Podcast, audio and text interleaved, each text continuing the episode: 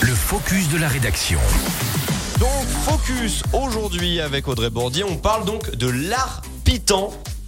Alors, si vous ne savez pas ce que c'est, eh bien, c'est tout simplement le nom euh, savant pour le patois savoyard. Et donc, bah, cela fait un an jour pour jour, tu le disais Audrey, que la langue a été reconnue par l'éducation nationale et ça donne des idées aux défenseurs de la langue. Oui, alors déjà, cette reconnaissance, c'est l'aboutissement d'un très long combat pour ceux qui se battent pour que le patois savoyard ne disparaisse pas. Un combat de 30 ans pendant lequel ils ont organisé des rassemblements, ont fait circuler des pétitions, ont sollicité les députés, les sénateurs.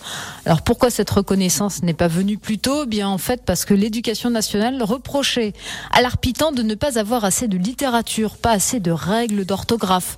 Bref, de ne pas être suffisamment structuré pour être considéré comme une langue à part entière.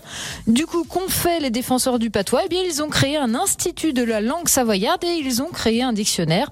Un effort qui a donc payé. Alors, qu'est-ce que ça change justement que le, le patois soit reconnu par l'éducation nationale? Eh bien, il pourrait être enseigné dans les écoles sur le même modèle que pour le breton, qui est l'une des langues régionales les plus enseignées en France.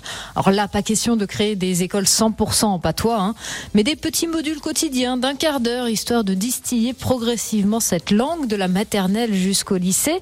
Des enseignants appartenant à l'association des enseignants savoyards sont déjà en train d'élaborer une méthode d'apprentissage. Si vous avez passé l'âge d'être sur les bancs de l'école, sachez que l'Institut de la langue savoyarde possède un site qui recense toutes les ressources. Il y a par exemple des BD de Gaston Lagaffe ou encore de Tintin qui ont été traduits en arpitant. Une librairie en ligne devrait voir le jour en janvier. Puis allez, euh, je termine François avec un petit quiz. Sais-tu ce que veut dire puff? Bah bien sûr la poussière. Ouais, c'est pour ça aussi qu'on parle de, de, la neige. De la, neige, la puff, effectivement, parce que c'est de la poussière de neige quand le elle est galta. légère. Le galta, le galta. Un dictionnaire? Le grenier.